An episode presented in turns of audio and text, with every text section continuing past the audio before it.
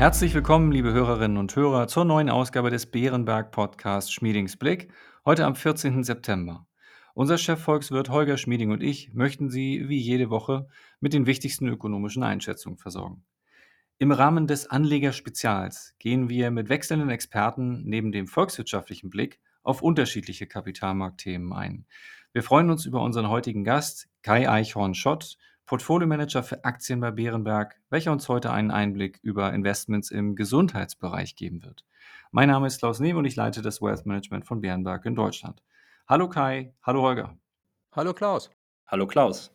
Kai, herzlich willkommen zu deiner ersten Podcast-Folge bei uns.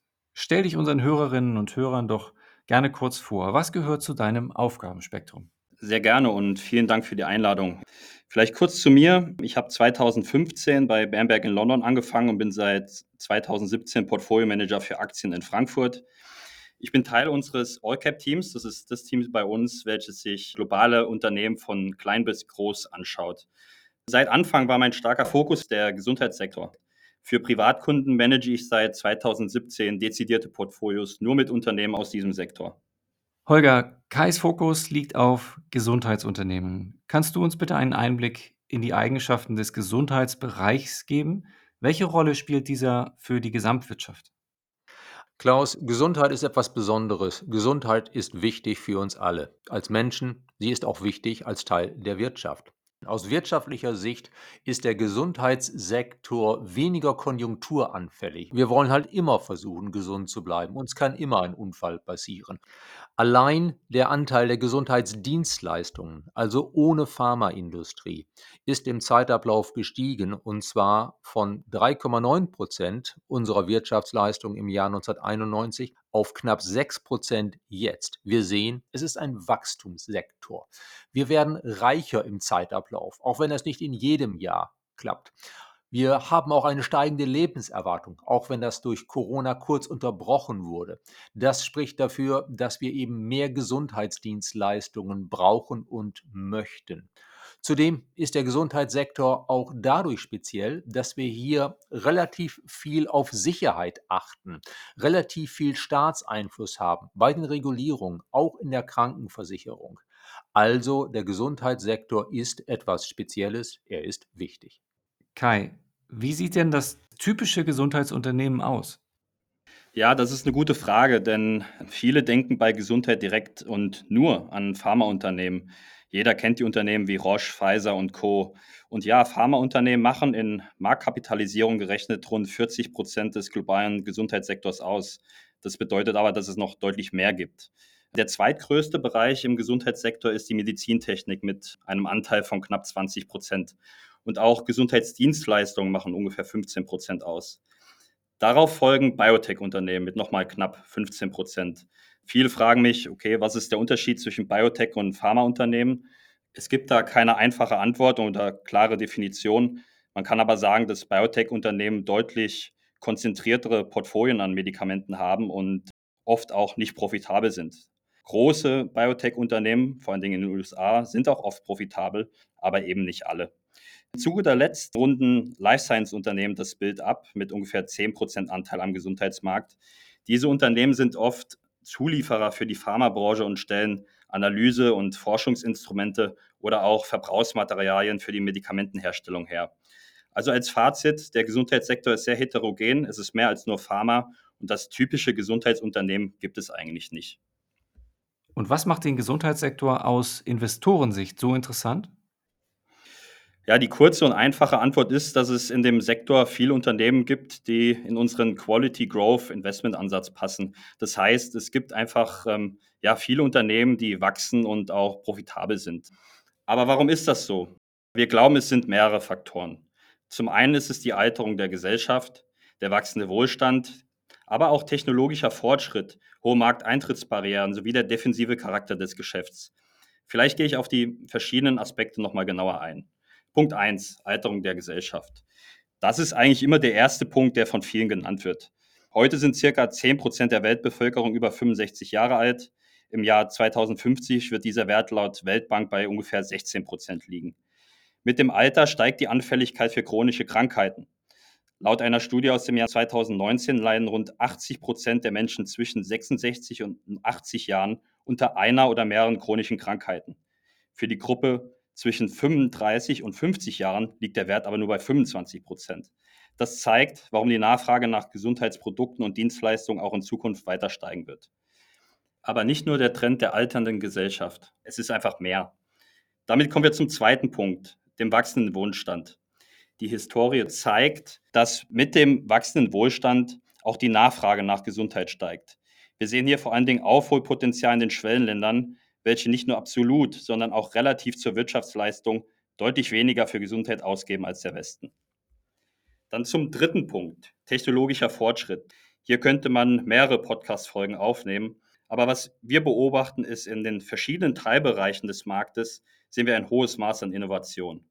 Innovation befeuert Wachstum und bietet Unternehmen die Möglichkeit, starke Wettbewerbsstellungen aufzubauen. In der Pharmabranche sehen wir zum Beispiel, dass neuartige biologische Medikamente, die zielgenauer wirken als alte chemisch hergestellte Präparate, immer mehr an Bedeutung gewinnen. Der Durchbruch in der Gensequenzierung hat uns neue Mittel gegeben, um Krankheitsbilder besser zu verstehen oder auch zielgerichtete Medikamente zu entwickeln. In der Medizintechnik beobachten wir zum Beispiel auch den Trend hin zu minimalinvasiven OP-Techniken und weg von offenen Operationen, was nicht nur gut für den Patienten ist, sondern auch Krankenhäuser entlastet. Das sind alles nur Beispiele. Sie sollen aber zeigen, dass der Sektor nicht stillsteht und weiterhin großes Innovationspotenzial besteht. Dann zum vierten Punkt, hohe Markteintrittsbarrieren. Der Punkt wird meiner Meinung nach oft vergessen. Es ist natürlich erstens auch viel Know-how notwendig, um in der Industrie erfolgreich zu sein.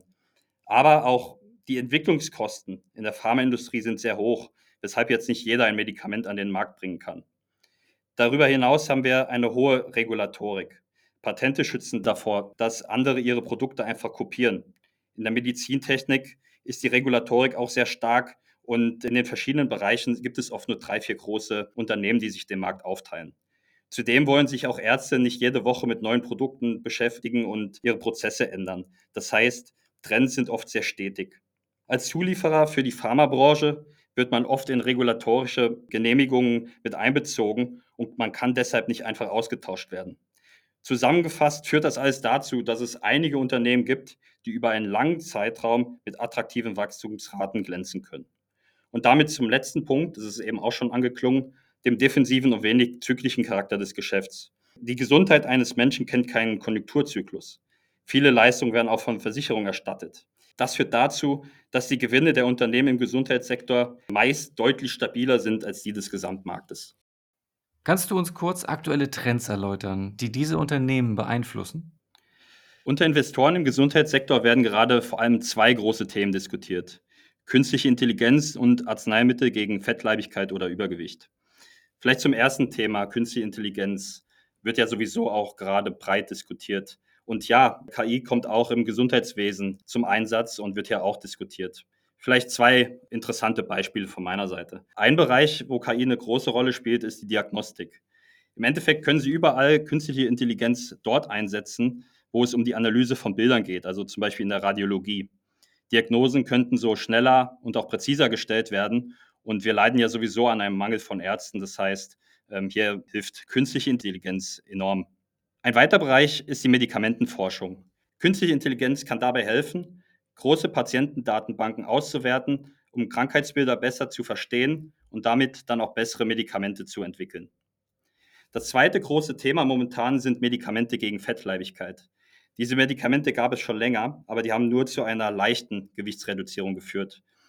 Nun kam eine neue Generation von deutlich besseren Medikamenten an den Markt und die Nachfrage ist förmlich explodiert. Die führenden Hersteller kommen nicht mit der Produktion hinterher. Die Diskussion beschränkt sich jetzt nicht nur auf das Potenzial für den Pharmamarkt, sondern auch die Auswirkungen auf andere Märkte, wie zum Beispiel der Medizintechnik. Brauchen wir in Zukunft vielleicht weniger Diabetes-Monitoring oder weniger Gelenkoperationen, einfach weil Menschen weniger stark übergewichtig sind? Abseits der vereinzelten Themen ist das Schöne aber an der Gesundheitsbranche, dass die Trends relativ stetig sind und sich dabei über viele Jahre entfalten können. Es gibt nicht jede Woche ein neues Modethema, das die Aktienkurse treibt. Das ist natürlich auch für einen langfristigen Investitionsansatz sehr wichtig. Du hast das langfristige Potenzial gerade angesprochen, Kai. Könntest du das noch etwas weiter ausführen? Es gibt natürlich immer Marktphasen, in welchen vielleicht zyklische Unternehmen oder defensive Sektoren mehr oder weniger gefragt sind. Wir bei Bernberg verfolgen aber einen langfristigen Anlagestil und versuchen jetzt nicht den Zyklus zu timen. Für uns ist entscheidend, ob sich Unternehmen über den ganzen Zyklus besser entwickeln als der Gesamtmarkt. Wir glauben, dass momentan die Unsicherheiten in der Welt auch groß sind und auch deshalb macht es definitiv Sinn, im Gesundheitswesen investiert zu sein. Dieses Jahr hinkt der Sektor dem Gesamtmarkt hinterher. Letztes Jahr hat er sich aber überdurchschnittlich gut gehalten. Historisch hat der Sektor den breiten Markt, was Gewinnwachstum und Kursperformance angeht, deutlich geschlagen. Wir glauben, dass der Sektor weiterhin auch für langfristig orientierte Kunden attraktiv ist. Holger, gibt es für dich in dieser Branche auch Entwicklungen, die langfristig zu Problemen führen können, etwa die Frage der Finanzierbarkeit? Klaus, ja, wir haben es ja bereits angesprochen. Wir werden im Durchschnitt reicher, wir werden älter, wir haben es mit einem sehr innovativen Sektor zu tun. Das heißt bei Innovation oftmals auch, es wird teurer. Also es ist eigentlich normal, dass wir im Zeitablauf mehr von unserem Einkommen für Gesundheit ausgeben als vorher. Das wird gerade in Deutschland ein Problem werden, weniger in der Krankenversicherung dort auch, aber vor allen Dingen in der Pflegeversicherung. Da müssen wir uns wirklich politisch überlegen, wie wir das gestalten wollen. Denn die jetzige Art der Finanzierung zu einem großen Teil über Lohnnebenkosten, also zu einem großen Teil auch über Beiträge der Unternehmen. Diese Art der Finanzierung kann auf Dauer dazu führen, dass wir als Standort Deutschland für Unternehmen zu teuer werden, dass Unternehmen abwandern wollen wenn unsere Sozialversicherungsbeiträge steigen, steigen und steigen, wie das halt beispielsweise in den 90er Jahren der Fall war. Also wir werden uns auf Dauer andere Finanzierungsmodelle überlegen müssen, gerade für die Pflege. Das wird letztlich wohl heißen, dass all die Bürger, die es sich leisten können, selbst mehr vorsorgen müssen für die Pflege, als das jetzt der Fall ist. Das ist eine langfristige Aufgabe für unsere Politik, die aber eben auch Ausdruck dessen ist, dass wir halt im Durchschnitt länger leben. Kai, wie siehst du das? Gibt es deiner Meinung nach noch andere Herausforderungen? Ja, vielleicht noch ein Punkt zur Finanzierbarkeit und hier stimme ich Holger komplett zu. Natürlich kann der Anteil am Bruttoinlandsprodukt des Gesundheitssektors jetzt nicht beliebig steigen. Deswegen, auch in unserer Analyse, wird es immer wichtiger oder ist es großer Bestandteil auch, dass wir analysieren, wo Unternehmen, wo Produkte auch Kosten aus dem System eliminieren können. Hier helfen natürlich auch technologischer Fortschritt und auch innovative Geschäftsmodelle. Außerdem beobachten wir immer noch Nachwehen der Covid-Krise. Nach zwei bis drei Jahren, in welchen einige Unternehmen wie zum Beispiel Impfstoffhersteller eine Sonderkonjunktur erfuhren, hat sich die Nachfrage nun normalisiert. Auch Lieferketten entspannen sich. In den Covid-Jahren mussten die Krankenhäuser mit einem noch stärkeren Personalmangel zurechtkommen. Während Covid sind viele Fachkräfte verloren gegangen und kommen erst seit ein paar Monaten langsam wieder zurück. Also die Situation entspannt sich, aber muss natürlich weiter auch beobachtet werden. Aufgrund der stark gestiegenen Zinsen hat sich zudem das Finanzierungsumfeld für unprofitable Biotech-Unternehmen deutlich verschlechtert.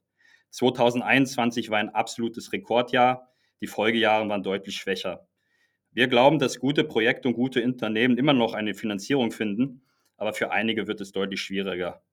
Deswegen rechnen wir auch mit Übernahmen durch Großkonzerne. Kai, könntest du am Ende unserer heutigen Folge die aus deiner Sicht wichtigsten Aspekte für unsere Hörer noch einmal zusammenfassen? Da möchte ich drei Aspekte hervorheben. Erstens bessere Therapien für Patienten, zweitens bessere Technologien und drittens eine bessere Wirtschaftlichkeit. Zum Punkt eins bessere Therapien für Patienten. Es geht hier vor allem um innovative Pharma- wie auch Medizintechnikunternehmen. Es gibt große innovative Unternehmen, aber auch kleine Nischenplayer, die einen echten Mehrwert für Patienten liefern. Zweitens, bessere Technologien und wissenschaftlicher Fortschritt. Es gibt einige Unternehmen, die vor allem der Pharmaseite bei der Innovation helfen, zum Beispiel durch bessere Forschungsinstrumente, bessere Analysemethoden oder auch Verbrauchsmaterialien. Dies sind Unternehmen, die die Öffentlichkeit oft nicht kennt, ohne welche das Gesundheitssystem aber auch nicht funktionieren würde. Und dann zum dritten Punkt, eine bessere Wirtschaftlichkeit. Welche Unternehmen können durch Outsourcing, Digitalisierung, frühere Diagnostik oder innovative Geschäftsmodelle Kosten aus dem Gesundheitssystem nehmen? Das sind aus meiner Sicht die drei wichtigsten Aspekte. Wir kommen zum Ende unserer heutigen Ausgabe. Kai, Holger, ich danke euch für eure Einschätzungen. Gerne, Klaus. Gerne, Klaus. In der kommenden Woche sprechen wir über die neuesten Entwicklungen im Zusammenhang mit der Inflation und der Zentralbankpolitik. Damit verabschieden wir uns von Ihnen, liebe Hörerinnen und Hörer. Vielen Dank für Ihr Interesse. Wir hoffen, es hat Ihnen gefallen. Falls ja, empfehlen Sie uns gerne weiter. Wenn Sie Fragen oder Anregungen haben, schreiben Sie uns gerne eine E-Mail an schmiedingsblick.beerenberg.de. Bleiben Sie gesund und bis kommende Woche.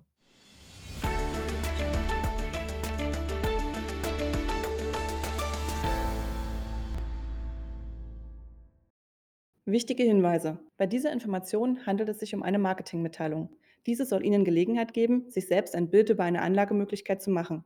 Wir weisen ausdrücklich darauf hin, dass diese Information keine individuelle Anlageberatung, keine Anlageempfehlung und keine Anlagestrategieempfehlung darstellt. Frühere Wertentwicklungen sind kein verlässlicher Indikator für die künftige Wertentwicklung.